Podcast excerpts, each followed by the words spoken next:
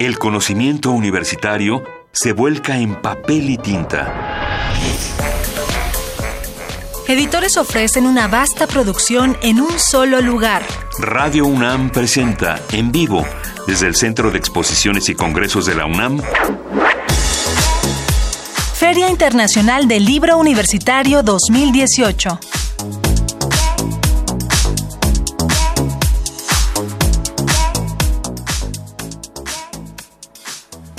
Son las cinco y media de la tarde aproximadamente y estamos transmitiendo desde la Feria Internacional del Libro Universitario de la Universidad Nacional Autónoma de México en las entrañas justamente de Ciudad Universitaria.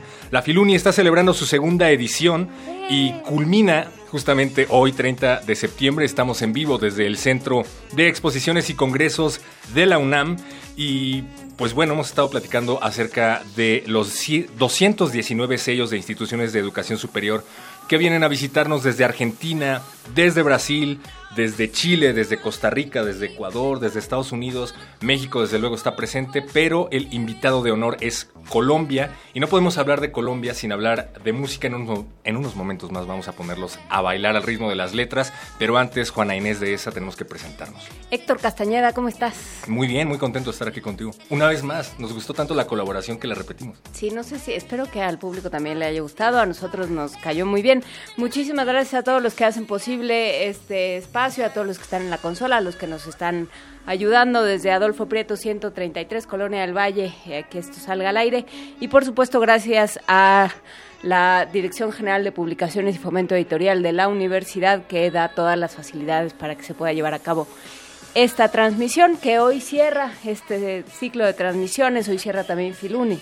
Así es. Eh, sin embargo, hay todavía, y lo vamos a platicar justamente en nuestra primera entrevista, todavía hay una serie de actividades que se van a llevar a cabo esta, bueno, la semana que empieza hoy, según el calendario, y que seguirá los próximos seis días. Va a haber una serie de actividades que se van a llevar a cabo en las distintas instancias universitarias. Eh, estamos listos para hablar de cine, de música y de las diferentes hermandades de México y Colombia. Y de Colombia, de música colombiana, desde luego. Para eso se encuentra ya con nosotros Egberto Bermúdez. Él estudió musicología e interpretación de música antigua en la Universidad de Londres, autor del libro Influencias Musicales México-Colombia. Egberto, íbamos a leer completo tu currículum, pero necesitaremos mucho tiempo para eso. Bienvenido, gracias. Muchas gracias a ustedes. Cuéntanos, eh, ¿qué es esto de las influencias mexicanas eh, musicales entre México y Colombia? ¿Cómo, ¿Cómo se llevan estos dos países? El título del libro, el último título que tiene, porque pues... Eh, ¿Ha cambiado? Ha cambiado y, probablemente puede que tenga algunos cambios más, porque en realidad lo que traje fue una impresión de prueba de la, de la primera, del primer, digamos, intento de compaginación del trabajo de cinco autores sobre este tema. Le, el título que le pusimos o que le puse fue eh, Músicas compartidas, porque mm, naturalmente hay de ida y de vuelta y hay influencia de un lado y del otro sobre el otro, pero hay una gran cantidad de cosas que son compartidas y que fueron de afuera, que compartimos y que seguimos compartiendo. Y uno de los elementos esenciales pues es el periodo colonial. En el periodo colonial, la Nueva España, que eran ustedes, y nosotros que éramos el nuevo reino de Granada, a pesar de su, de, que llamaríamos eh, desproporción en cuanto a lo que fue la importancia como tal, eh, gubernativa y económica para el imperio español, eh, fuimos centros importantes porque estaban ubicados estratégicamente en sitios que, permitieron una conexión, por ejemplo, en el caso de México y Colombia, con el Perú. Entonces, Colombia en la mitad, Perú y, y Nueva España siendo virreinatos, eh, servimos una especie de papel de puente que se comprueba, por ejemplo, en el primer artículo de este libro, que es el de Javier Marín, un investigador musicólogo español que ha trabajado mucho el repertorio de la Catedral de México. Uno de los elementos que están allí ilustrados, por ejemplo, en fotografías, es eh, las partituras de musicalización de poemas de Sor Juana. Entonces tenemos poemas de Sor Juana musicalizados en Colombia, naturalmente aquí en México, y los de Colombia están marcados. Dice, y este texto es de la monja de México. Y entonces, naturalmente, pues hay un antecedente muy, muy antiguo a lo que es lo más conocido, que naturalmente es el siglo XX. El libro tiene gran fuerza en el siglo XX, pero tiene este primer capítulo que contextualiza y por eso el ámbito cronológico tan amplio que se le dio en el título, 1500-2000.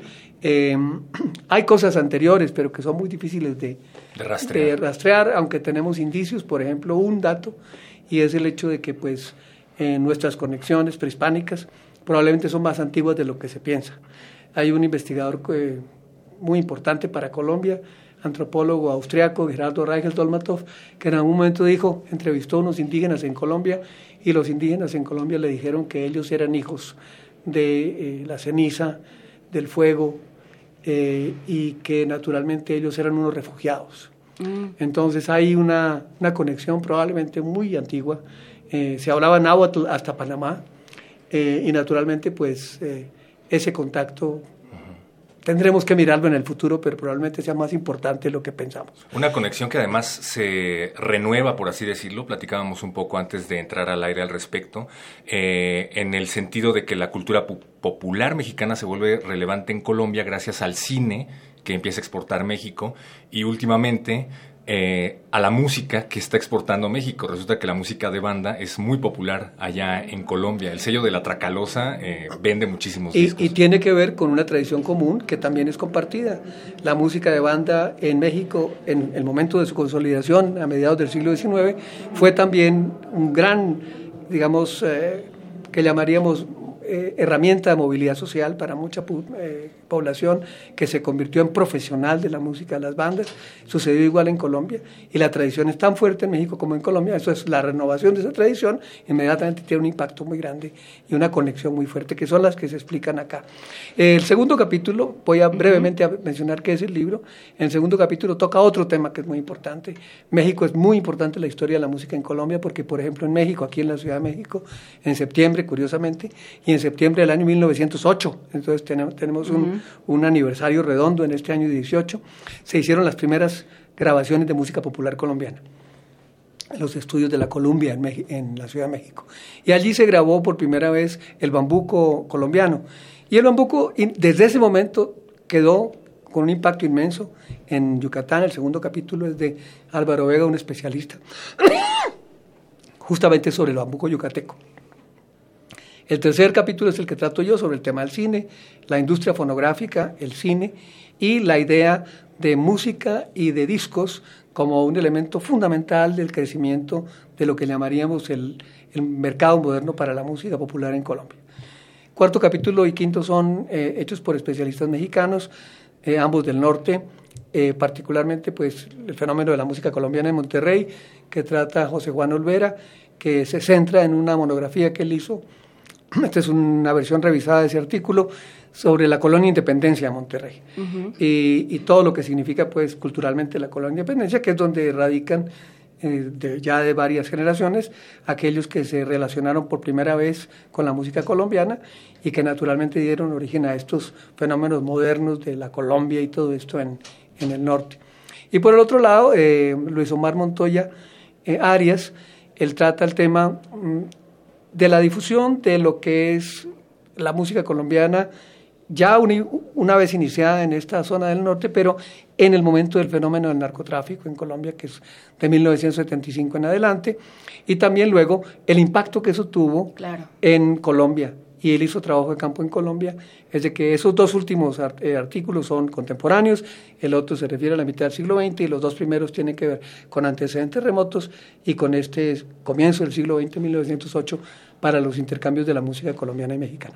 Claro, es que hay una serie de vasos comunicantes que, que supongo que eh, ya para hacer un, un estudio más, más formal debe ser complicado determinar de, de quién es cada cosa, ¿no? Pensando en esos términos, eh, lo que sucedió en México con la cumbia, eh, con, el vallenato, con la cumbia rebajada, con el uso de ciertos instrumentos como el acordeón, todo eso eh, debe ser complicado rastrear el origen, de dónde viene, quién fue, si, si, viene de, si tiene un, un, antecedente prehispánico, si tiene un antecedente, si viene de la migración, en el caso, por ejemplo, del acordeón es, es de la migración europea, por ejemplo. Hay, hay, hay, Hay de todo, y en el libro se trata de explorar, naturalmente no es un primer intento, y no podemos hablar de nada concreto, y por esto tal vez el título prefiere, en, la palabra influencia siempre eh, nos deja el interrogante de, de, quién influye sobre quién, entonces por eso no me gustó el título. ¿Y qué tanto? Eh, y entonces, ¿qué tanto? Entonces por eso la idea de compartir me gustó más, y yo creo que pues eso habla un poco mejor de cómo ahora... Eh, y además, en un contexto moderno como el de ahora, pues naturalmente eh, es un fenómeno más que transnacional, es un fenómeno que llamaríamos binacional, pero yo insisto es en, en los, eh, los sustratos de ambas culturas que tenían eh, la posibilidad de que pudieran comunicarse como no se comunicar. Entonces nuestros nuestros antecedentes culturales comunes son tal vez más grandes de lo que pensamos. Egberto, tenemos que invitar a la ponencia que se va a llevar a cabo mañana a las 2 de la tarde en la Facultad de Música y desde luego invitar a todos nuestros amigos que nos acompañan del otro lado de la bocina a que adquieran este libro y además he de resaltar el formato. Eh, es, está bastante padre. Pero es un formato preliminar, además, ¿no? No, el formato va a ser así, el libro ah, va a ser así.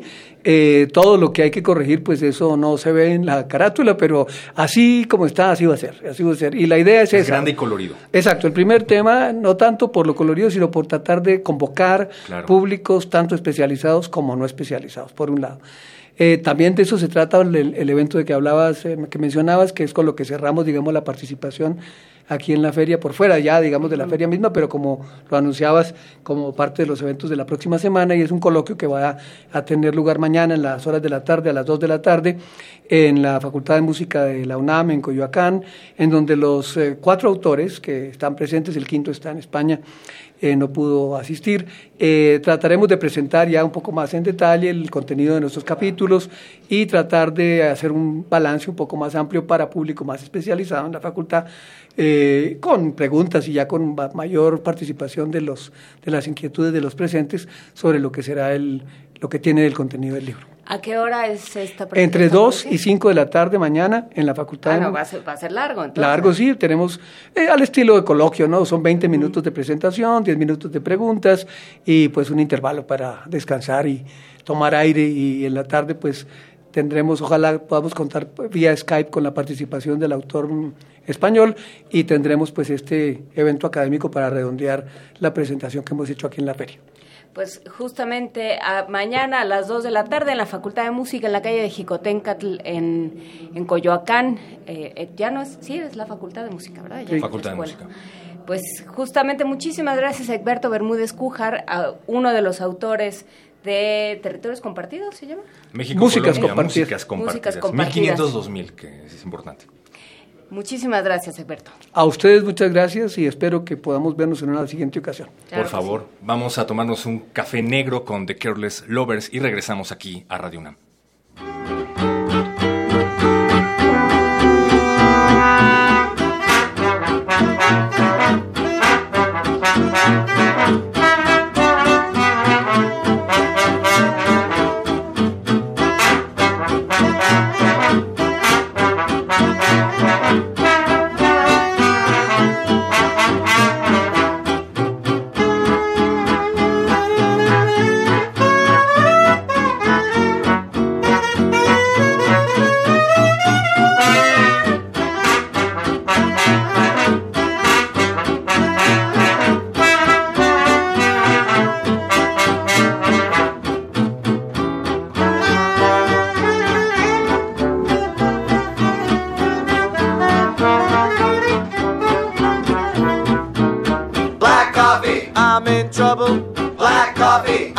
double. man, man, man, man. How am I gonna get home?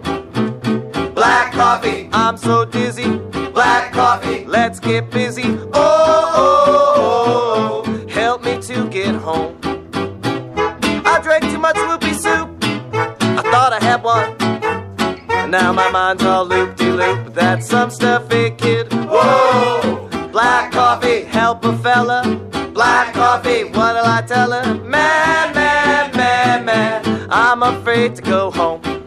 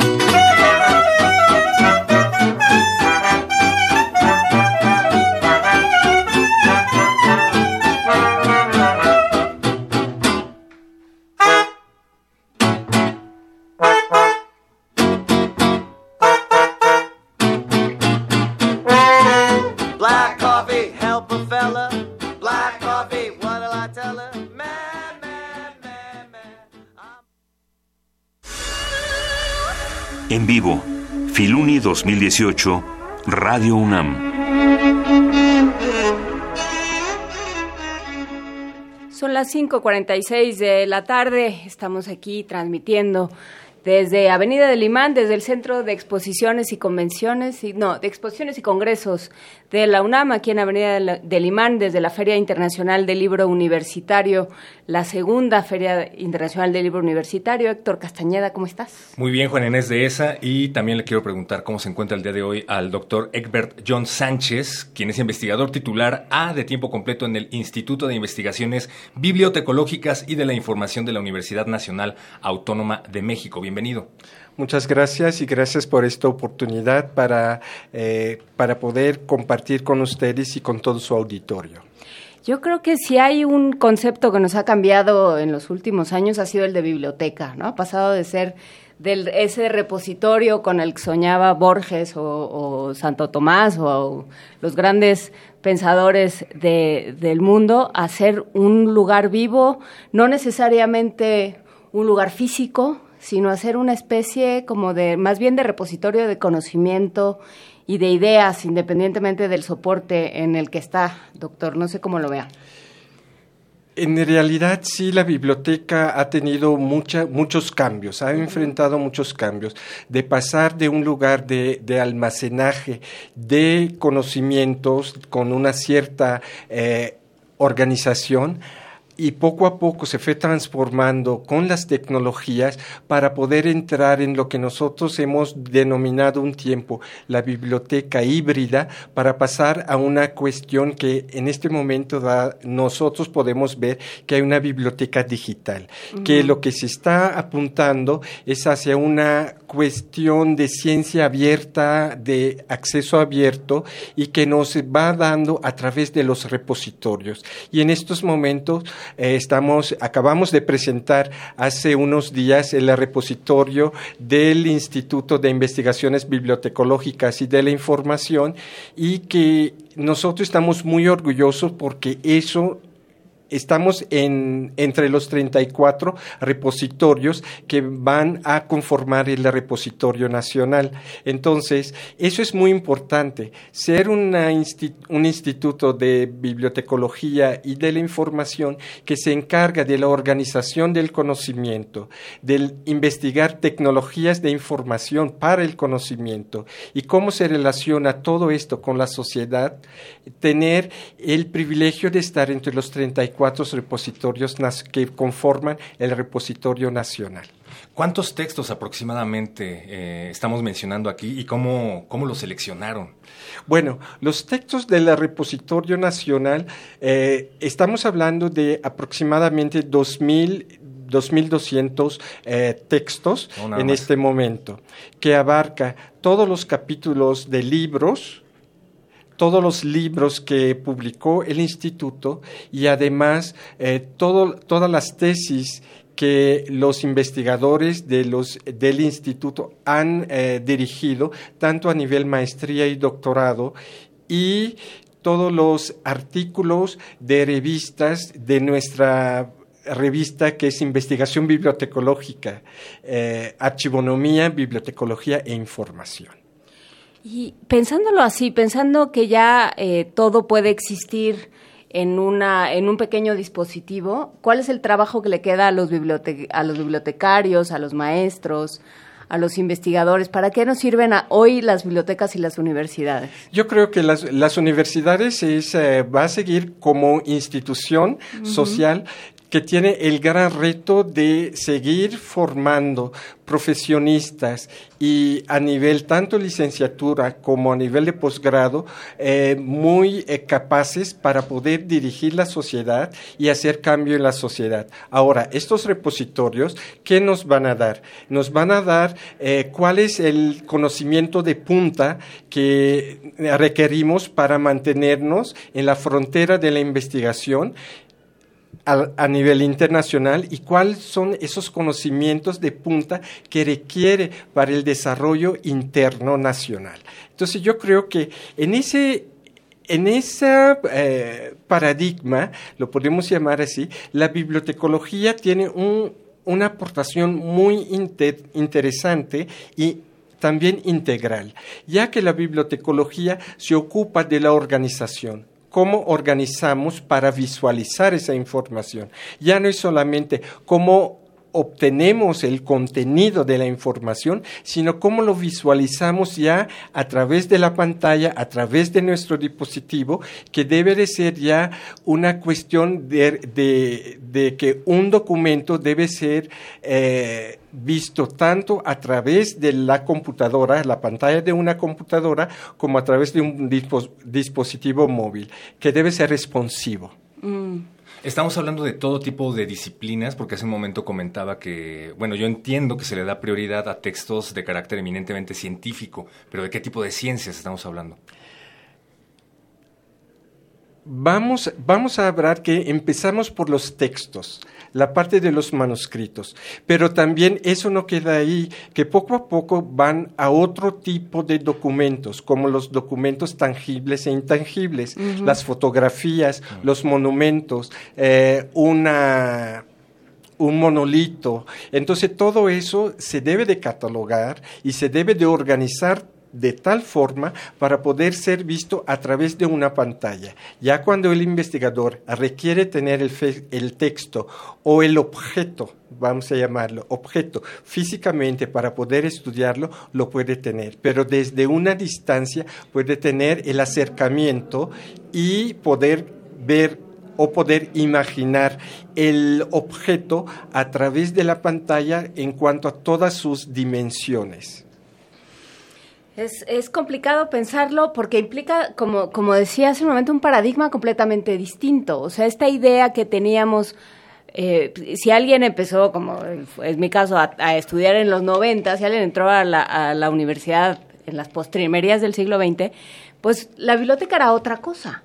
Y apenas estaba pensando en que un día iban a llegar los libros digitales y se pensaba, se eh, empezó este proyecto de, de Proyecto Gutenberg que tenía textos en español, pero era algo que iba a suceder y que se entendía un poco como, bueno, los libros ya no van a estar en papel, sino van a estar en otra cosa, pero van a seguir siendo iguales. Y ya no son iguales, ni el acceso a la biblioteca, ni, ni la posibilidad de adquirir conocimiento y de compartir el conocimiento es igual.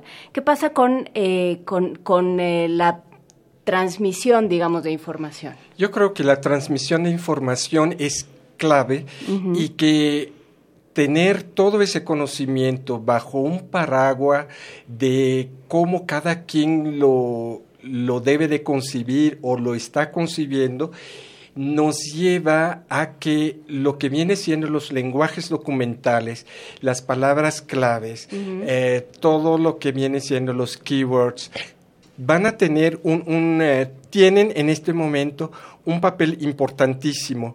Y quienes trabajan o trabajamos para eso son los bibliotecólogos que tenemos los conocimientos y sí trabajamos en grupo interdisciplinario con la con profesionistas de lingüística aplicada y otros eh, también personas que con lingüistas filólogos que que en su momento arman todo lo que viene siendo diccionarios para poder tener este conocimiento muy bien, eh, vamos a decir, no maestrado, sino bajo un dominio que el público puede encontrar la, la información que está requiriendo en un tiempo, vamos a llamarlo récord. Hablábamos en esta misma mesa en algún otro momento acerca de la digitalización de textos con respecto a los derechos de autor. Y atendiendo a lo que decía Juana Inés de que ibas a la biblioteca, tomabas tu libro, te lo prestaban y te lo, te lo devolvían. Lo devolvías y si no lo hacías en un lapso de tiempo determinado te multaban y demás. ¿Qué pasa si ahora yo eh, me hago del libro en digital y lejos de que alguien más vaya a consultarlo a la misma sede de la biblioteca, yo lo comparto y empieza a compartirse, compartirse. ¿Qué pasa? Eh, ¿Se busca hacer un equilibrio entre derechos de autor y este, esta búsqueda de acceso a la información? Yo creo que aquí hay, estamos hablando de dos cosas. El primero es el modelo de negocio. Hay un modelo de negocio de, en cuanto a libros electrónicos eh, que es un libro, un autor, un libro, un usuario, perdón, un libro, un usuario y un libro, múltiples usuarios por, por eh, cierta límite de tiempo. Entonces, aquí tenemos que ver cómo ese libro eh, en su momento ha sido concedido a la institución bajo qué paraguas, bajo qué modelo de negocio. Primeramente, hay una cuestión de modelo de negocio que tenemos de tener en cuenta, que no, no soy especialista en modelos de negocio. A nosotros tampoco. no, claramente. Eh, eh, pero que hay un modelo de negocio que, que, hay que tomar en cuenta y bajo qué parámetros ese libro o ese texto o ese contenido ha sido... Eh, entregado o ha sido alquilado a la universidad. Otra cuestión es el derecho de autor que es importantísimo porque, porque no podemos en su momento eh, prestar un documento o divulgar un documento en un repositorio si no es de, nuestro, de nuestra propiedad.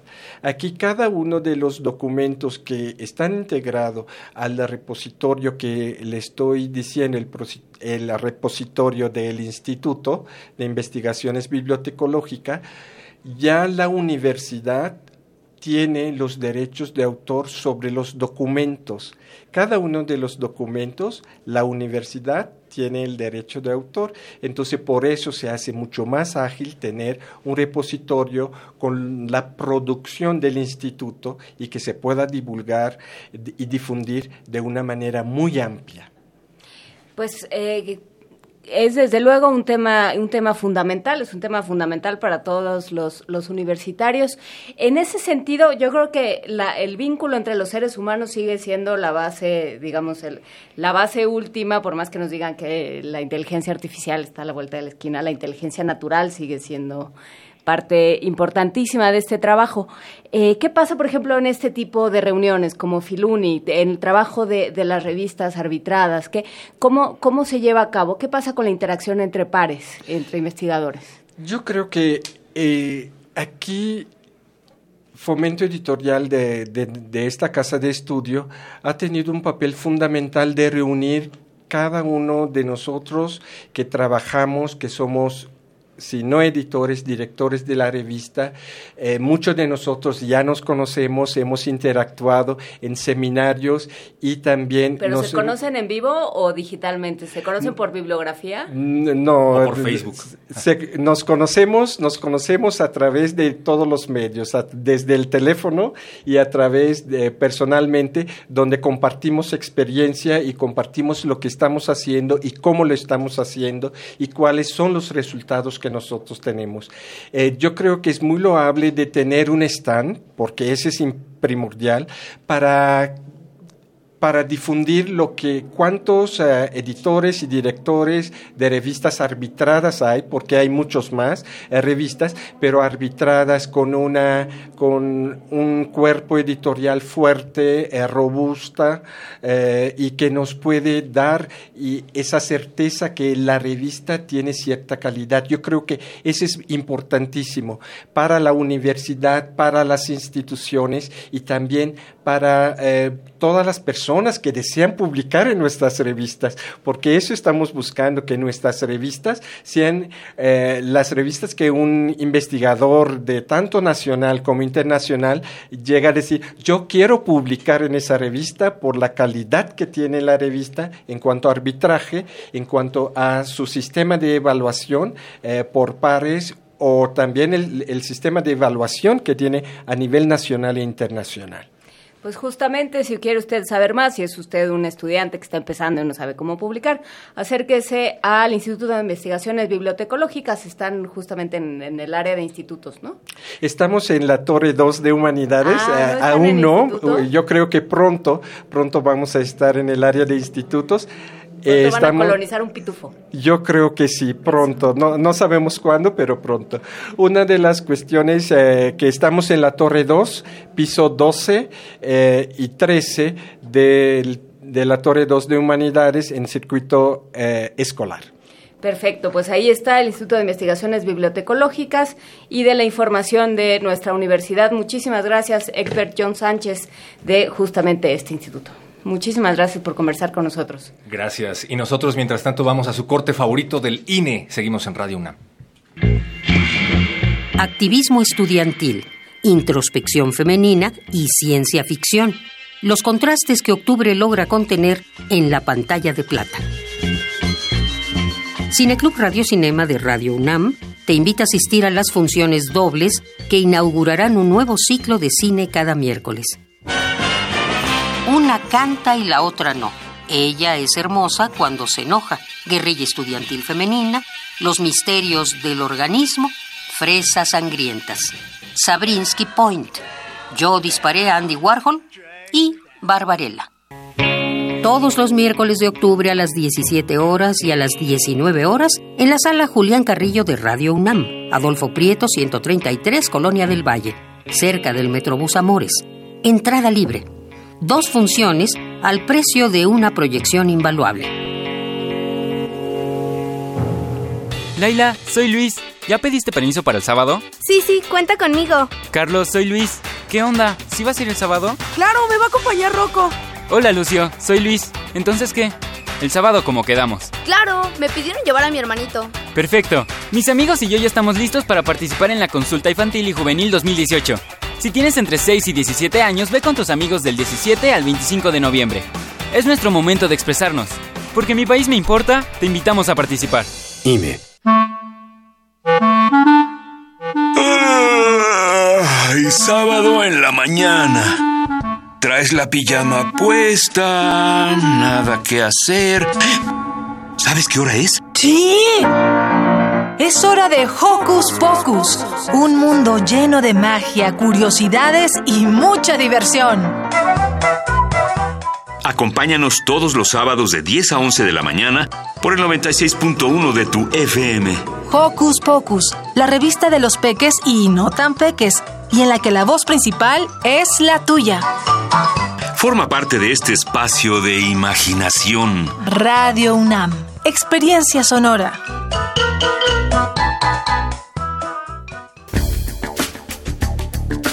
Centro Cultural Isidro Favela Museo Casa del Risco invita a la exposición Carol Miller, Relatos en Bronce, integrada por 38 esculturas figurativas. Las piezas representan hombres, mujeres y animales dotados de particular belleza y fuerza. La figura humana invita a la reflexión y a la empatía. Carol Miller, Relatos en Bronce se puede visitar en el Centro Cultural Isidro Favela Museo Casa del Risco, en la Plaza San Jacinto, San Ángel, Ciudad de México. Mm, nada como caminar por las calles y percibir la otra ciudad. Esa alternativa escondida entre el bullicio y el asfalto.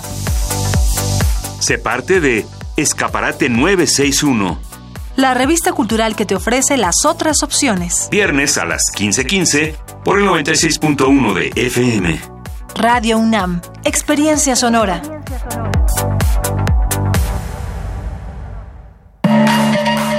Nanayashi. Keshmak ate atial. As manhãs a facão. Will not strangle. Morto dans les coups. Matistemo. La voz es el vehículo de la lengua para expresar sus sentimientos. La lengua es el reflejo de la filosofía y el pensamiento de los pueblos. Acompáñanos a conocer las expresiones poéticas de las diferentes lenguas del continente en Octavo Festival de Poesía Las Lenguas de América Carlos Montemayor. transmisión especial en directo desde la sala Nezahualcóyotl del Centro Cultural Universitario. Jueves 11 de octubre a las 6 de la tarde por el 96.1 de FM. Presentado por el Programa Universitario de la Diversidad Cultural y la Interculturalidad y Radio UNAM. Experiencia Sonora. Feria Internacional del Libro Universitario 2018. Radio UNAM.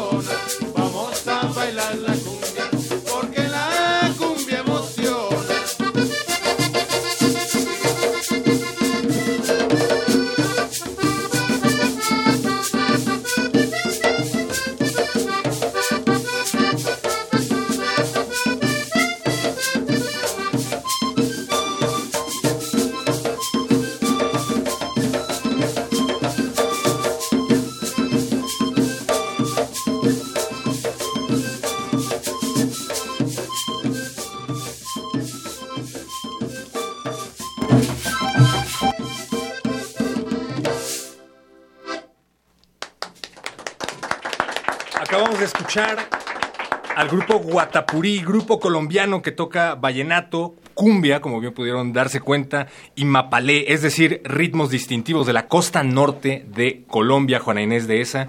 Vamos a presentarlos. Eh, sí, porque parece que son como 35 todos aquí metidos, pero todo eso hacen entre cuatro, fíjense. Es la magia de la radio, parece que tenemos aquí 35 músicos y no, solo con cuatro y con tres tipos de percusiones. Sí. Eh, hay una que no estamos usando, pero ahora vamos a es contar un poco. Está, La es- tambora. está con nosotros Abraham González en el guacho, Albert Jaraba en el tambor alegre, Adalberto Cruz en el llamador y Luis Aponte, acordeón y voz. ¿Cómo está, maestro? Muy bien, encantado de estar aquí, agradecido por su, por su gran invitación y grande, y, y muy bien, con todo el, con todo el, el- el auditorio. Acabamos de escuchar La Cienaguera que decía Héctor que es una cumbia. ¿Es una cumbia? Esa es una cumbia de Ciénaga, Ciénaga es la, la cuna de, de- de la cumbia, y bueno, quisimos interpretarlo para todos ustedes, la cumbia autóctona, tocada con los tambores, con los instrumentos autóctonos de Colombia. ¿Cómo distinguir a un tambor de otro? ¿Cómo saben cuál es cuál y qué le toca a cada uno? Ok. La tambora eh, va como haciendo el bajo. Ajá. El llamador va como el son, es llamando. Va llamando. Y el alegre va haciendo como el, el- el- el- el repicar del tambor. Suena el alegre, por favor. Para que nos alegres.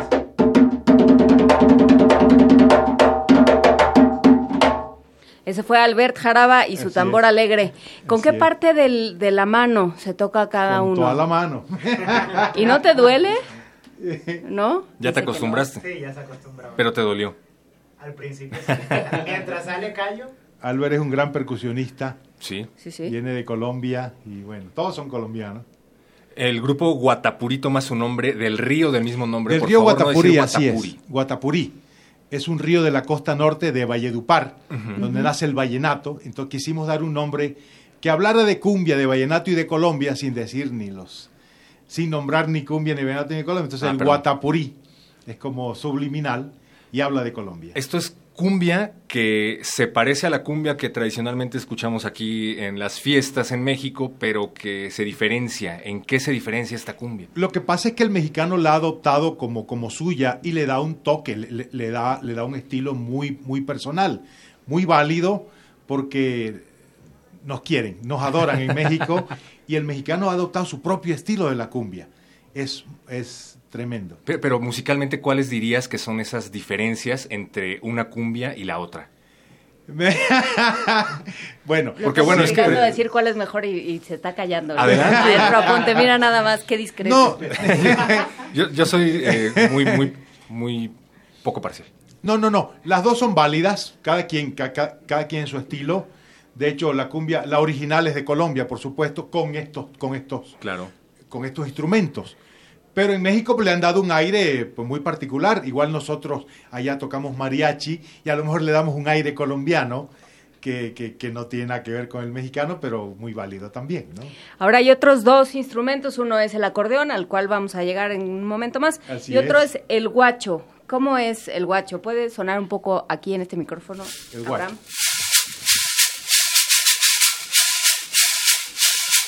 El sonido es muy parecido a las maracas, por ejemplo. Sí, pero, pero es, son de, pe- pero es, es metálico. Es metálico con semillas. Sí, bueno, son unas semillas que realmente decimos nosotros en el monte, o digamos así como que en las partes donde hay mucha hierba, nacen unas semillas muy pequeñas, que son muy duras, Claro. y pues claramente ahí las metemos y por eso sale el sonido. Eso es lo que da el sonido. metálico. Sonido peculiar a ese guacho. Por, por ejemplo, en vallenato es Ujú. una guacharaca que es una caña brava, es de madera y es diferente el sonido, pero es muy parecido a las maracas. Me imagino que debe ser un tipo de semilla específica. O sea, si traigo semilla- semillas sí. de mi casa no va a igual. No, no, claro que no. No, Claro si lo llenas de frijoles, bayos, quién sabe qué lo hagas. No lo hagas, perro. No llenes una lata de frijoles y a ver Mejor, qué pasa. mejor no lo comemos. O, o bailo. Aquí bailo, hacen con software. Sí. Es que era que estabas hablando acerca de las di- diferentes formas que ahora se tienen eh, para hacer cumbia aquí en México. Estaba pensando en los nuevos DJs de la Condesa que hacen cumbia con software. Ok, también es válido, va, va evolucionando, pero bueno, la- las raíces pues, son las raíces. Pero la semilla es colombiana. La se- La semilla es colombiana y, y el acordeón, el acordeón llegó desde, desde Alemania, ¿no? El acordeón es de Alemania. Hay unos Sí. italianos también, los Gabanelli son italianos. Pero el sonido es diferente. Los Gabanelli tienen tres liras, estos tienen cinco liras. Son más armoniosos. Eso, cada, cada tecla son cinco liras, entonces más armonizado. Pues, ¿escuchamos algo? ¿Tú qué ¿De veras? A mí ¿Se me puede? gusta la idea, sí. Carmen, Carmen Sumaya, nuestra coordinadora de invitados, quería bailar. Los ha Ah, estado sí. esperando desde las 2 de la tarde. estuvo llamando, sí, que quería bailar. Así es que por favor acérquense a la cabina de bolsillo de Radio UNAM para que saquen a bailar a, a Carmen. Bueno, otra cumbia. La cumbia generalmente, más, más que el vallenato, la cumbia es nuestra reina y soberana, es el ritmo folclórico que nos identifica en todo el mundo. Y yo creo que de las más dicientes es la pollera colorada. Esa es como la, la que todos se saben, la que todos bailan, la que todos quieren escuchar. Pues adelante, Claro que sí. si se puede.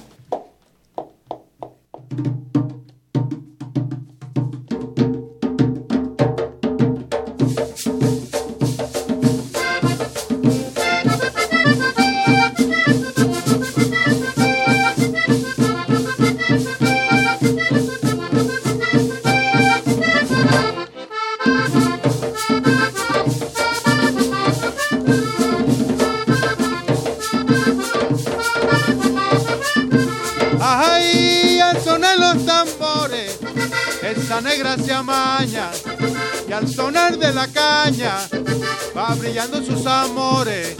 Es la negra soledad, la que goza mi cumbia. Es la negra salamullo y caramba, con la pollera colora, pa' allá y pa' acá. Esa negrita quiere gozar. Ahí viene bailando con su pollera colorada.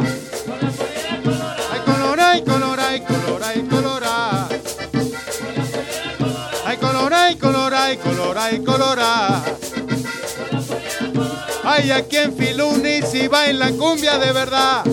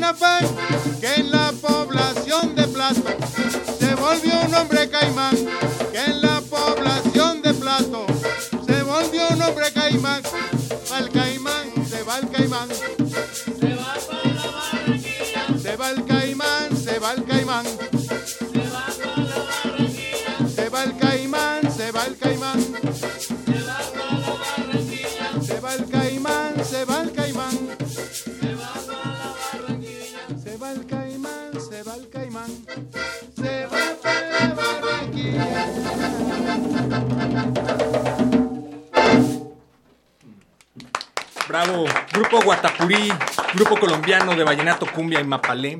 El fade es, es orgánico, para que vean la profesionalidad de los músicos que tenemos aquí en cabina. Solitos, solitos hacen su, su difuminación. Y muchas gracias a todos los que ya se están acercando aquí a la cabina móvil Sí, de. Radio UNAM. Cuando hablamos sobre bibliotecología, ni quien venga. Exacto. Van a ver, van a ver. Sí, no, claramente hablar de bibliotecología no es, no tiene tanto sexapil. A ver, No es tan bailable. ¿cuál es la diferencia entre el vallenato y la cumbia? ¿Cómo se oye un vallenato? ¿Cuál es el ritmo? El vallenato son diferentes instrumentos. Es caja, vallenata, guacharaca y acordeón. ¿En ¿La caja es como nuestro cajón? La caja es como este, más o menos parecido. Porque en el cajón mexicano. cajón peruano, Uno por se sienta, ejemplo. sí, desde los peruanos, uno se sienta y, bueno, no uno. Claro. Pero quienes lo tocan se sientan sobre él. Sí, uno no Claro, tocan en la este puerta. es un tambor similar a este, Ajá. diferente. Y el vallenato es, las letras son muy discientes, le cantan, por ejemplo, a la naturaleza Mm. o, a, o- o a la morena para dar serenata, para enamorar. Mm. El vallenato es muy romántico, ¿no? Ese es. ¿Eso cómo se baila? Esa es la esencia. Se baila pegadito, br- Ah, br- brillando levilla, para que usted tenga la oportunidad, sí, claro, para que usted tenga la oportunidad de acercarse a la pareja y, y- y decirle cosas bonitas al oído. De la naturaleza, desde De- eh, sí, así Sí, es. ¿Cómo no voy a quererte si en ti confío plenamente? Yo sé que tu amor es puro. Dios quiso que en este mundo nacieras para ser orgullo de mi preciosa mujer. Mis momentos de placer son más gratos al lado tuyo. Eso es vallenato. Ah, me enamoré.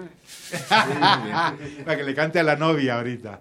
Ah, ¿qué te Y la cumbia, más bien es el legado indígena. Eso nace como en la zona bananera. Por Mm. ejemplo, García Márquez habla mucho en Cien años de soledad. Cuando se acaba la faena bananera, que los, los negros, los africanos y los indígenas acaban de cargar los barcos, el banano que se iba a Europa y todo eso, se ponían a la orilla de la playa, hacían una fogata y más bien eran tambores, el tambor indígena, el, el tambor africano, perdón, la- las flautas indígenas y bailaban las negras con la famosa pollera colorada, que no es más que una falda larga roja y a la luz de la luna, en una fogata, y es más bien rítmico, no hay tanta letra.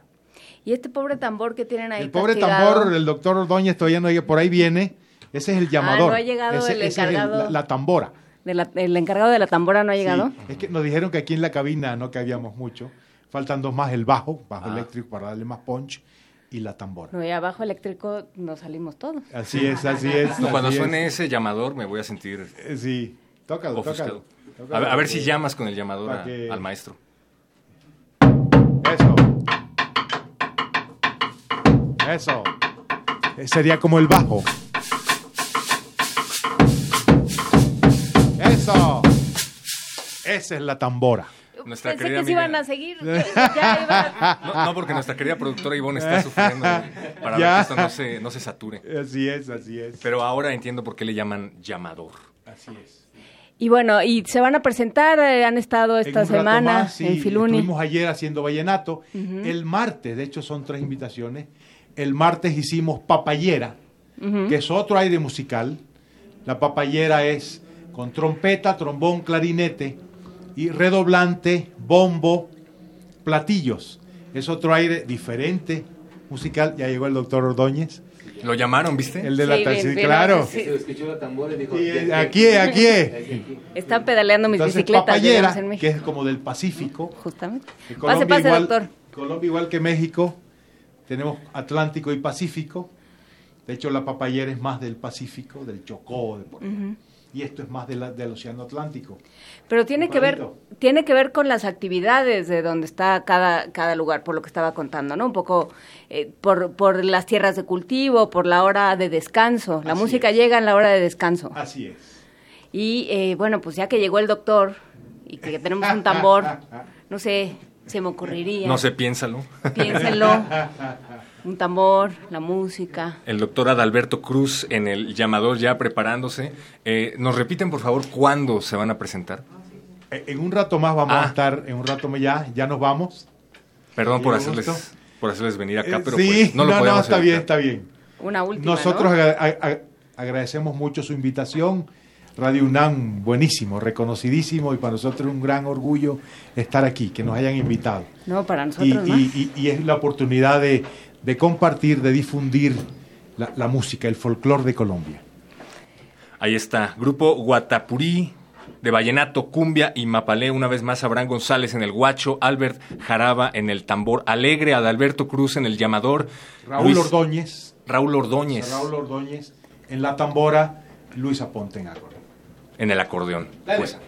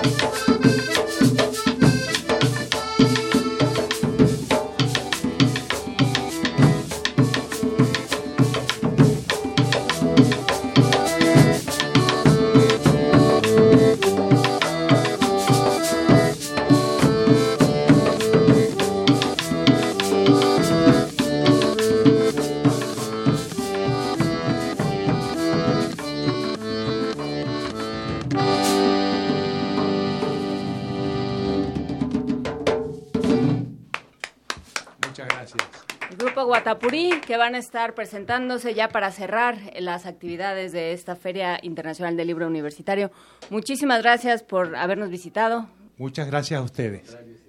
Y, y quienes no puedan estar aquí, los van a poder escuchar, los pueden escuchar en YouTube, en un disco, Así en es, algún en sitio. YouTube, en discos y en toda la República. En todo, vamos a todos los festivales donde nos invitan.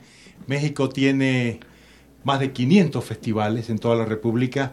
Y bueno, ahí vamos, ahí vamos. No, y claramente público para la cumbia siempre ah, sí, hay. cómo no, cómo no.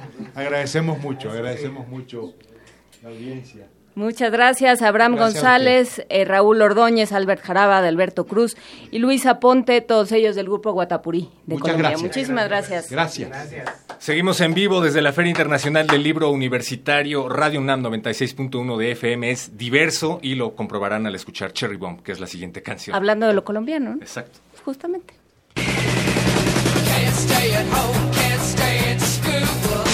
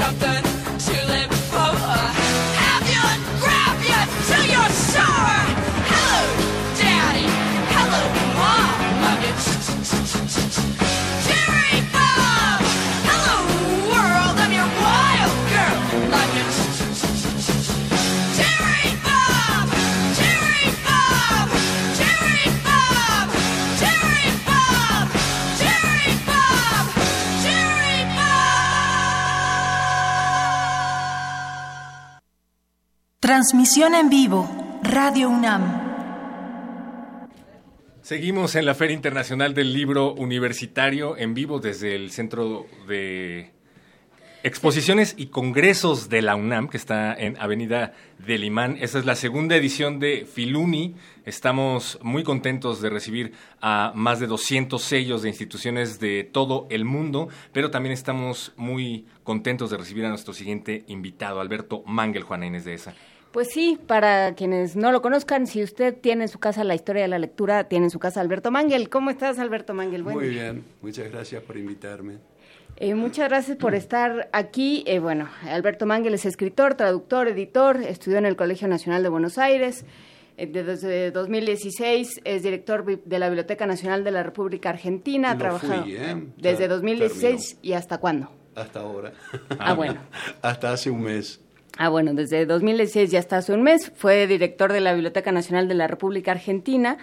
Y bueno, pues tiene muchos premios, muchas publicaciones y sobre todo una serie de, de discusiones con, con los lectores, con la lectura, con los, eh, con los autores vivos y muertos, ¿no, Alberto Manguel? Sí, sobre todo con los muertos porque es más fácil conversar con ellos. Porque no, porque, porque, Porque no porque no responden. responden. Porque no responden. No, porque responden inteligentemente. Vienes a hablar del libro como mundo, o ya hablaste del libro como mundo. Ya hablé. ¿Y que, cómo fue? Bien, espero. Tiene que preguntarle al público. Porque bueno, el, tu volumen anterior, si no mal recuerdo, es el de curiosidad, el de la historia de la Y curiosidad. después publiqué un libro que se llama eh, Embalo mi biblioteca, donde cuento cuando dejé mi biblioteca eh, de Francia y bueno, ¿Y cómo, cómo es dejar una biblioteca? ¿Qué se siente? triste, sí, como dejar una parte de sí mismo. Una biblioteca es la manifestación física de la imaginación de uno, ¿no? Y saber que están en cajas allí dormidos sin saber cuándo van a resucitar es muy triste. Y que no sabes cuándo vas a volver a ellos, que si los No, necesitas... Porque mm, eh, lo que sucede es que son casi 40.000 libros y yo vivo ahora en un departamento muy pequeño en Nueva York, del tamaño de esta mesa, de manera que no los puedo tener. Pero algún día quizás ah, haya una institución que los adopte cariñosamente y que me deje consultarlos. Si usted tiene espacio para 40 mil volúmenes, si tiene un, un espacio suficiente para 40 mil volúmenes que le sobre por ahí, Ajá. comuníquese con nosotros. El libro como mundo, Sí. eh, estaba yo leyendo una reflexión que me pareció bastante pertinente. Dice Alberto Mangel, hay escritores que buscan reflejar el mundo en un libro y que hay otros para los que el mundo es un libro. Sí, sí, yo creo que es una metáfora que hemos sentido desde hace mucho tiempo, porque recorremos el mundo leyéndolo, tratando de identificar el paisaje, saber dónde vamos, qué cuenta ese mundo que vemos, y eh, eh, sentimos que el mundo se nos abre como un libro. Y desde muy temprano las religiones vieron que el libro, el texto sagrado que se supone escrito por la divinidad, es otra forma del mundo. Entonces está el mundo físico que recorremos y está el libro de palabras que nos cuenta y que comenta ese mundo físico. Y sin embargo, eh, hay quienes piensan que hay que hay hombres de un solo libro, como diría Tomás Moro. Hay que Mm. tener, hay que desconfiar de los hombres de un solo libro. Hay que desconfiar más de los libros de los hombres sin ningún libro. Desde luego, ¿en qué momento estamos en el mundo? Bueno, estamos en un momento de estupidez profunda, ¿no? Estamos en un momento donde el acto intelectual y la palabra no tienen peso alguno y que ha permitido eh, la aparición de un fantoche como Trump, eh, que hace lo que quiere sin necesidad de razón, ni reflexión, ni argumento. Eh, nunca ha habido un momento desde la invención de la palabra en que la palabra no ha tenido fuerza y ahora no tiene ninguna fuerza. Fíjense lo que ha sucedido, que México contra toda razón se ha aliado a Trump y dejando a Canadá, que es su aliado natural, ético, de lado como si eh, la alianza con los Estados Unidos le va a permitir a Me- México sobrevivir. Es, es eh, un caso de eh, falta de lectura, porque si hubiesen leído las fábulas de La Fontaine, hubiesen conocido esa fábula del león enfermo que invita a los animales a entrar en su cueva y el zorro, viendo que los animales entran y no salen, le dice yo no voy. Eso es lo que hizo el Canadá. Pero eh, México hizo como el burro que entra a la cueva del león enfermo. No va a salir, no va a salir. Tampoco creo que nuestros gobernantes lean mucho. Pero ¿qué pasa ahí? Se supone que tenemos la información al alcance a través de las autopistas de la información, a través de la tecnología. Te despiertas, abres tu navegador y tienes eh, un Mucho más de montón 40 noticias, mil volúmenes. Lo cual no se había visto nunca antes. ¿no? Información no es conocimiento. Acumulación de información no es acumulación de conocimiento. Desde la época de la biblioteca de Alejandría sabíamos eso. Alejandría tenía tantos volúmenes que los bibliotecarios tuvieron que hacer los primeros cánones, las primeras guías de lectura para que el lector no se perdiese. ¿De qué sirve saber que el Internet te brinda todo si no sabes lo que vas a buscar? ¿Y cómo aprendes a buscar? ¿Cómo se adquiere el conocimiento, Alberto Manga? ¡Qué pregunta! Bueno, ¿Cuántos años tenemos por ahí. delante? ¿Cuántos años tenemos por delante? Eh, los eh, neurocientíficos dicen que si conoci- co- conociésemos los mecanismos del pensamiento, conoceríamos la razón dentro del cerebro.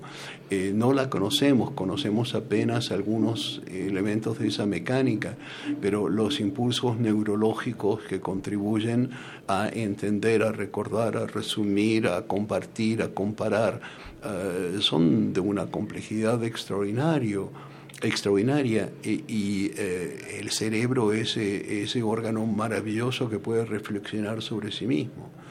Pero, eh, ¿cómo aprender a buscar conocimiento, cómo alentar la inteligencia, cómo alentar la curiosidad. Es una pregunta básica para cualquier sociedad. Lo que ocurre es que una sociedad, sobre todo la sociedad de consumo, existe entre las exigencias de esa economía de consumo y el individuo y sus eh, necesidades éticas y morales. Para que una sociedad de consumo funcione, tiene que combatir la inteligencia, la empatía, la ética. Entonces, estamos en esa batalla entre eh, el individuo que quiere asentarse respetando los derechos del prójimo y la sociedad que le dice no respetes los derechos del prójimo, piensa solo en ti mismo y cómprate estas cosas inútiles que te van a hacer feliz. El, el conocimiento no está necesariamente en la superabundancia de la información, pero entonces estará en los libros. El conocimiento está en los libros, pero es inútil si no sabemos cómo buscarlo, dónde buscarlo. Eh, y además eh, tenemos que respetar las distintas formas de conocimiento. Una persona que ha leído mucho, que ha estudiado mucho la filosofía, por ejemplo, no sabe necesariamente más que una persona en una sociedad tribal que tiene los conocimientos de sus ancestros, que, ha estudiado la vida cotidiana. Um, eh, hay una suerte de falta de respeto. La paradoja es esta, una falta de respeto hacia el conocimiento popular y una falta de respeto hacia el conocimiento académico. Entonces, en ese eh, campo intermedio es un pantano en el que eh, los políticos se aprovechan para ah, tomar decisiones que no nos convienen, que no nos benefician al ciudadano común. Sí, es un pantano donde florecen los charlatanes, ¿no? Sí. De alguna forma. Sí, sí, por supuesto. En ese sentido, ¿cuál es el trabajo del maestro y de la universidad y del diálogo también? El trabajo del maestro es la gran paradoja, porque por un lado el maestro tiene que, el maestro la maestra, por supuesto, tiene que eh, eh, enseñar los códigos de la sociedad, cómo funcionar en la sociedad, cuáles son las reglas, cuáles son las leyes. Al mismo tiempo que tiene que inculcar en el alumno, en la alumna, la rebelión, el cuestionamiento, la anarquía, decir cómo combatimos estas reglas, cómo combatimos estas leyes para mejorarlas. Y en esa tensión entre la regla y el cuestionamiento de la regla existe la sociedad, una sociedad viva, una sociedad que no cuestiona o una sociedad que solo impone reglas muere necesariamente. Y, y mata a las otras, o, a- o no ayuda a las otras, por supuesto. Claro, claro. Esto, desde luego, se aborda en el libro Como Mundo de la ponencia que nos Bueno, mm, más o menos. Yo hablé sobre todo de la visión eh, imaginada de México desde el exterior y también de lo que los libros me han dado a mí como eh, identidad, cómo me identifico con ciertos personajes, con ciertas historias que me hacen entender ciertos, ciertas experiencias de mi vida, que me dan palabras para nombrar ciertas experiencias de mi vida, ciertas preguntas. Eh, de eso se trataba. O sea, leemos para tratar de darle sentido al universo que nos rodea, que es completamente aleatorio, ¿no? y a nosotros. ¿sí? Nue- nuestra mente eh, recibe impresiones del mundo exterior en fragmentos. Nuestros sentidos nos hacen recibir un sonido, una palabra, un gesto, eh, un tacto, un olor. Y esos fragmentos, el cerebro tiene que emplear su músculo narrativo para construirlos en una historia coherente. Yo estoy sentado a una mesa, veo una cara, veo otra cara, escucho una voz, veo los colores de los micrófonos y eso no tiene sentido a menos que yo lo coordine en una historia que me diga estoy sentado en esta mesa haciendo una entrevista con ustedes.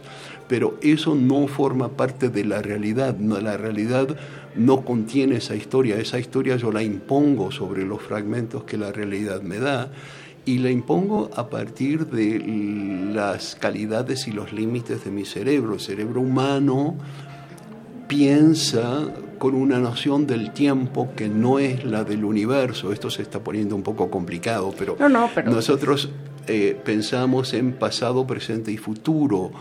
Pensamos que las cosas tienen causas y consecuencias.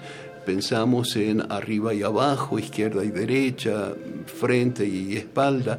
En el universo no hay nada de eso. Hay 11 dimensiones que no corresponden a ninguna mm, de estas identificaciones que nosotros hacemos en el mundo. Pero aún teniendo estas limitaciones, tenemos que tratar de darle un sentido a ese universo sin sentido, si no nos sentimos angustiados y perdidos. Y ahí interviene la literatura. Y ahí también intervienen las emociones y creo que están muy vinculadas con la literatura. Entender el mundo moderno sin entender el desdén, el enojo, la rabia, la impotencia, la tristeza, eh, todo eso. La alegría La también. alegría, por supuesto.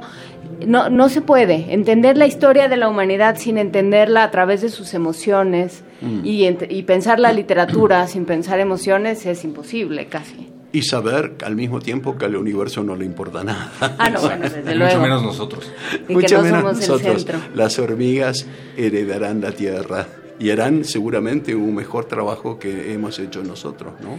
Desde luego, con lo que les dejemos. Muchísimas gracias, Alberto Mangel. Gracias a ¿Algún ustedes. libro en puerta? ¿En qué estás trabajando ahora? Estoy trabajando en descansar. Tres años en la Biblioteca Nacional de Argentina me han agotado y necesito un poco de reposo. ¿Cómo entiendes Argentina en este momento? ¿No la entiendo? Entonces estamos todos igual. Muchísimas gracias, Alberto Mangel. Muchas gracias. Escritor, traductor, eh, crítico literario, pensador y autor de una diversidad de títulos, Curiosidad, una historia natural. Está publicado en México por Sexto Almadía. Piso. Ah, por Almadía. Y bueno, pues la historia de la lectura, que ya es un clásico en diferentes eh, versiones y diferentes ediciones. ¿no? Pues muchísimas gracias, Muchas Alberto gracias Mangel. a ustedes. Y vamos a escuchar El Her- buen gualicho de Natalia Doco aquí en esta transmisión especial desde la Feria Internacional del Libro Universitario. Muchísimas gracias.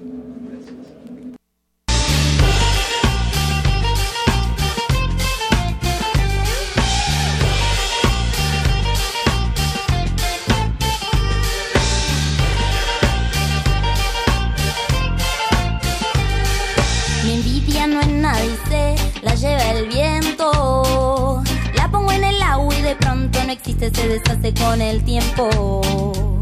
Que mi pena no es nada y sé, la lleva el viento. Se la lleva el agua, no existe, no existe, se disuelve con el tiempo. Mi vida linda me recuerda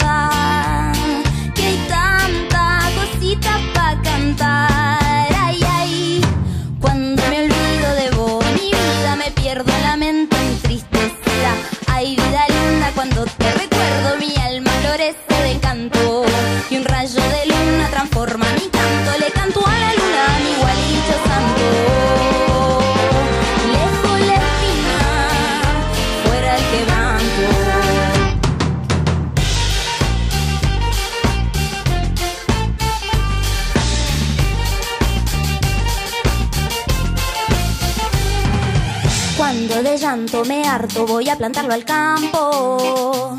La tierra me saca este miedo y la luna lo pinta de blanco.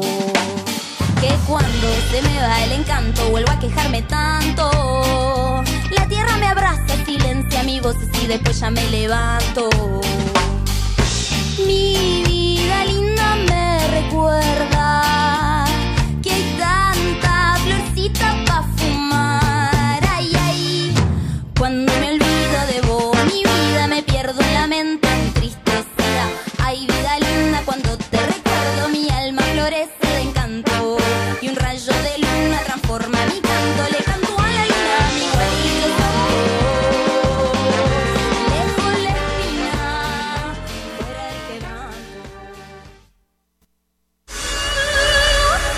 vivo, Filuni 2018, Radio UNAM.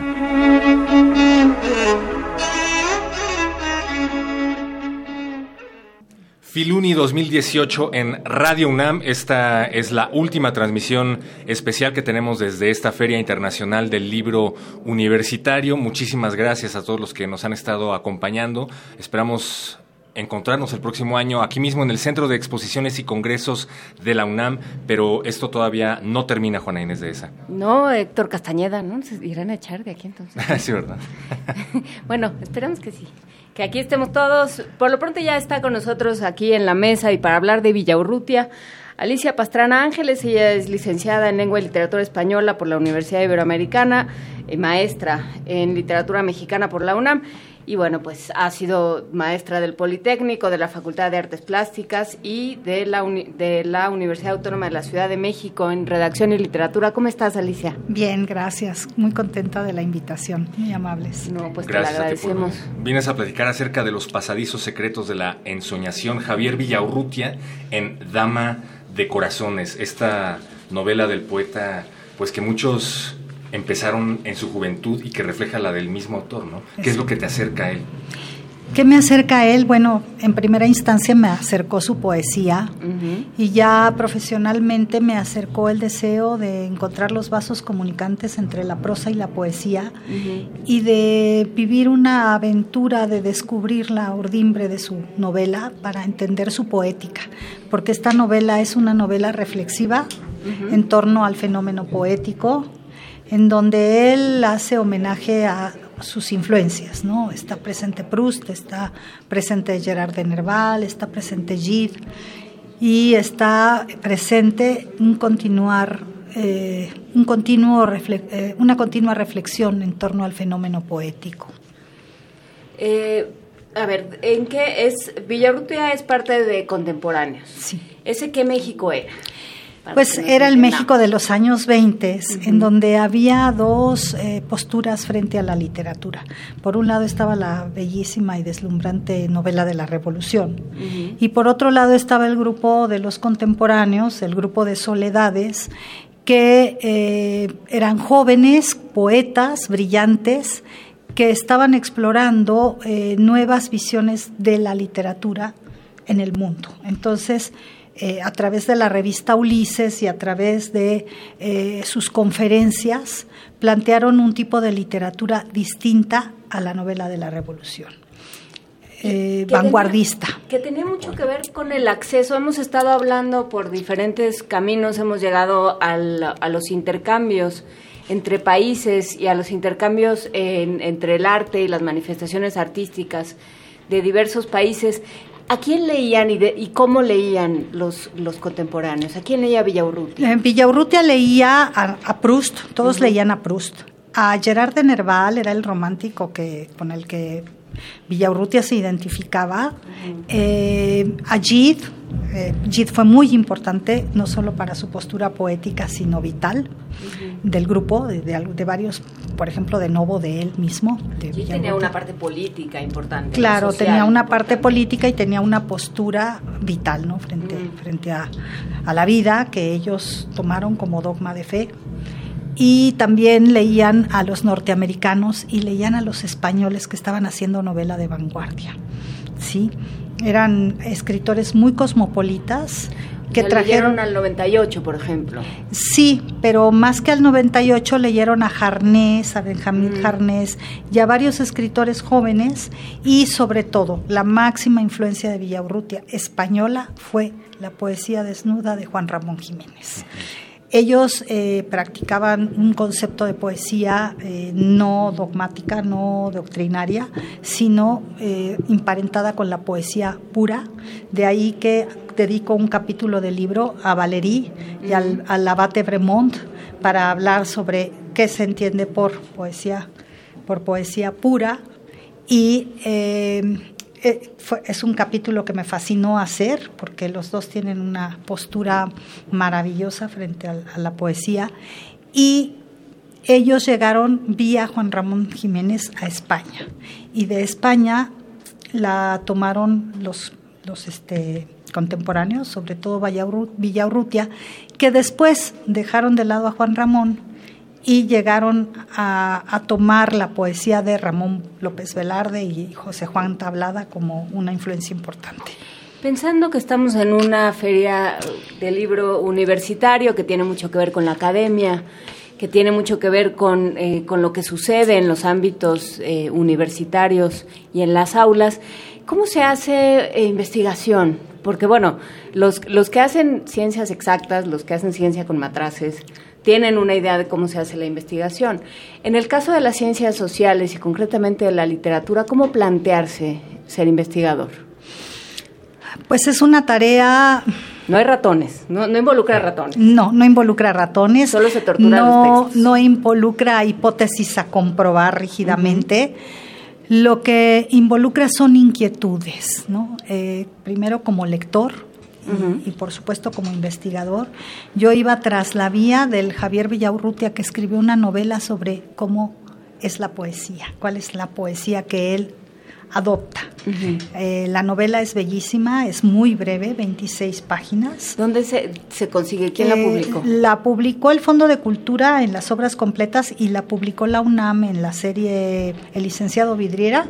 Es chiquita. Es muy chiquita, es de fácil acceso y de fácil lectura, pero eh, es riquísima. Yo planteo al final que no es una novela que se ve, que se lee hacia adelante, sino se lee hacia lo profundo y se va yendo cada vez más en lo hondo a descubrir toda la génesis del gran poeta que será Villaurrutia. Él tenía entre 21 y 25 años cuando la escribió.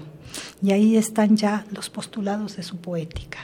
Entonces, ¿cómo se hace investigación? Leyendo, sufriendo, buscando y sobre todo con una pasión muy lúcida, diría, en el sentido de buscar en una línea y encontrar. Yo encontré muchísimo en esta novela mm, porque me permitió aprender, aprender cómo se construye una novela que habla sobre la poesía.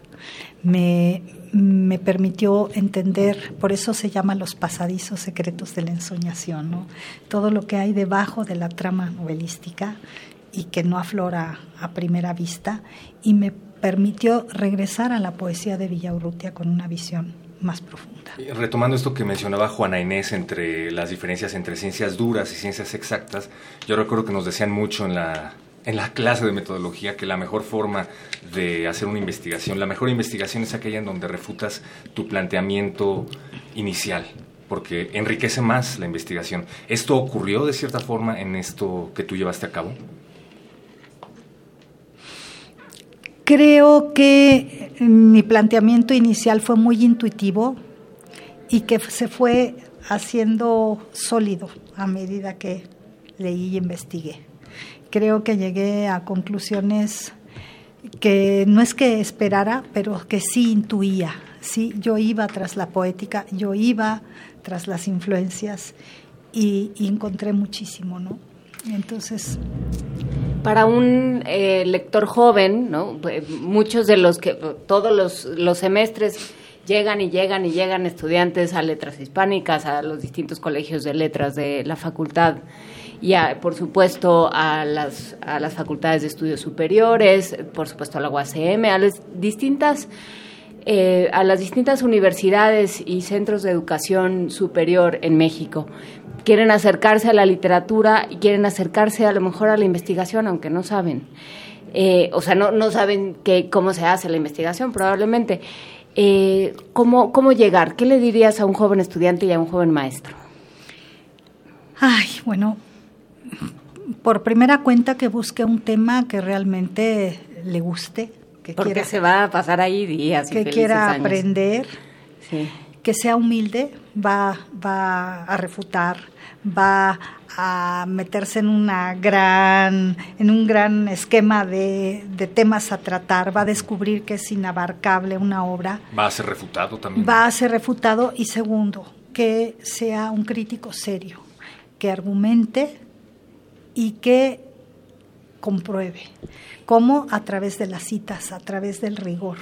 Sí, hoy me dio mucho gusto porque una de las compañeras que me presentó me dijo, creo que tu libro es muy didáctico en el sentido en que me va a permitir enseñarles a los estudiantes cómo se argumenta ¿Y cómo se comprueba algo? A través de la citación escrupulosa. Sí, es un trabajo académico que lleva citas, lleva mucha documentación detrás, porque yo no estoy inventando nada, estoy, estoy rastreando, ¿no? Este, y estoy apoyándome en, en los críticos y en los teóricos y en la gente que me precedió en el análisis de Villaurrutia. Y en el caso de los maestros, ¿qué decirle a los maestros?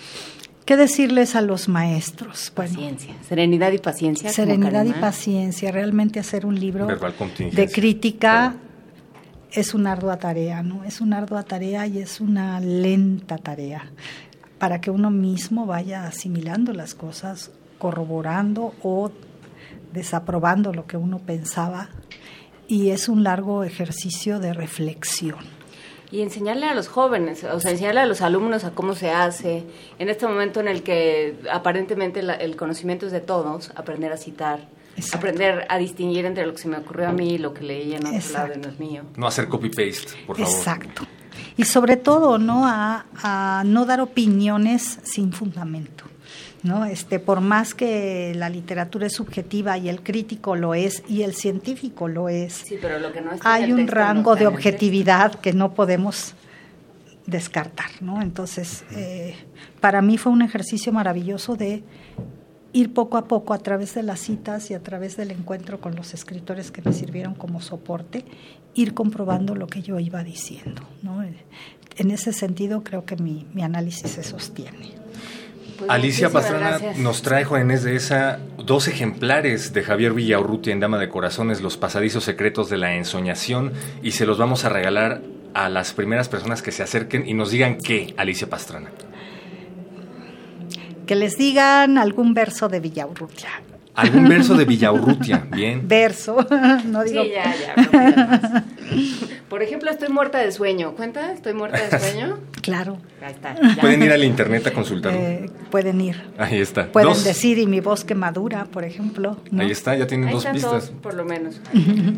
Dos ejemplares de Javier Villaurrutia en Dama de Corazones, Los pasarizos secretos de la ensoñación de Alicia Pastrana Ángeles, aquí en la cabina móvil de Radio UNAM. Muchísimas gracias, Alicia Pastrana. Gracias a ustedes, me encantó estar, estar en este programa. Pues muchísimas gracias y, y sí, veniste a cerrar nuestra transmisión de Radio UNAM a- desde aquí de la Feria Internacional del Libro Universitario. Saludamos a nuestros compañeros de la UACM que ya se acercaron, ¿cómo están? Y ya vienen por su libro. Y ya vienen seguramente. por su libro, seguramente ya vienen por su libro, sí.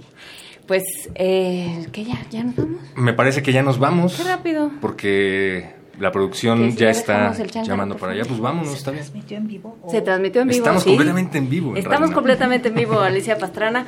Sí, este, pero luego supongo que va a estar el- eh, la transmisión accesible desde nuestra... Nuestro sitio web que es radio.unam.mx, así es que pues consulten esta y las demás transmisiones que se hicieron desde la Feria Internacional del Libro Universitario.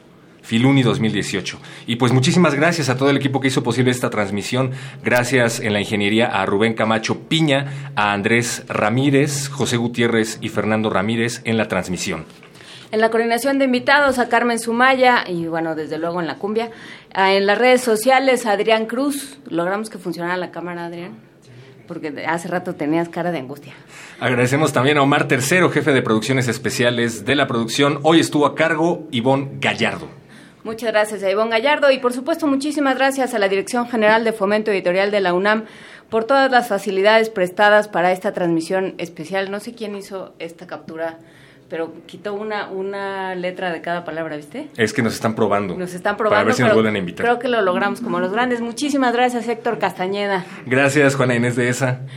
Y ya nos vamos. Eh, nos escuchamos en, bueno, algunos nos escuchamos mañana tempranito, pero nos escuchamos dentro de un año aquí desde la Feria Internacional del Libro Universitario, desde la cabina de Radio UNAM. Muchísimas gracias. Ya nos vamos.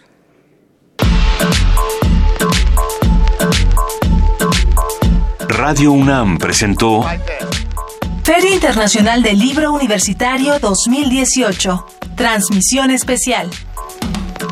like that.